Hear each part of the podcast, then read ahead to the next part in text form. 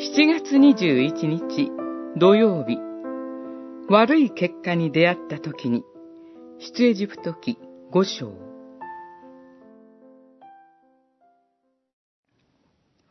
私があなたの皆によって語るため、ファラオのもとに行ってから、彼はますますこの民を苦しめています。それなのに、あなたはご自分の民を全く救い出そうとされません。五章二十三節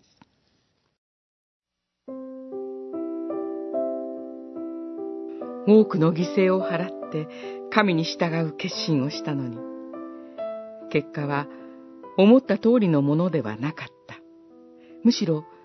状況は以前よりもますます悪くなったように思える。信仰生活を続ける中で、そのような思いにさせられる時があります。その時、私たちはどうしたらよいのでしょうか？そのような事態になった原因を調べて、二度と同じ失敗をしないようにと考えることも大切です。しかし、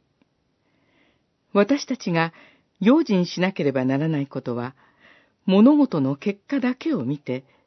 すべての評価を下してしまうことです。結局無意味だったと結論づけて、神に従うことをやめてしまうことです。私たちの信仰生活にとって大切なことは、自分の思い通りの結果が実現することではありません。むしろ、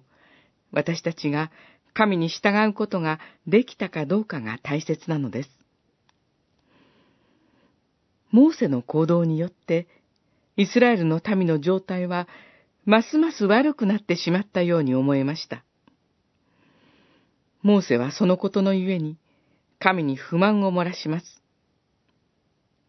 しかし、モーセは、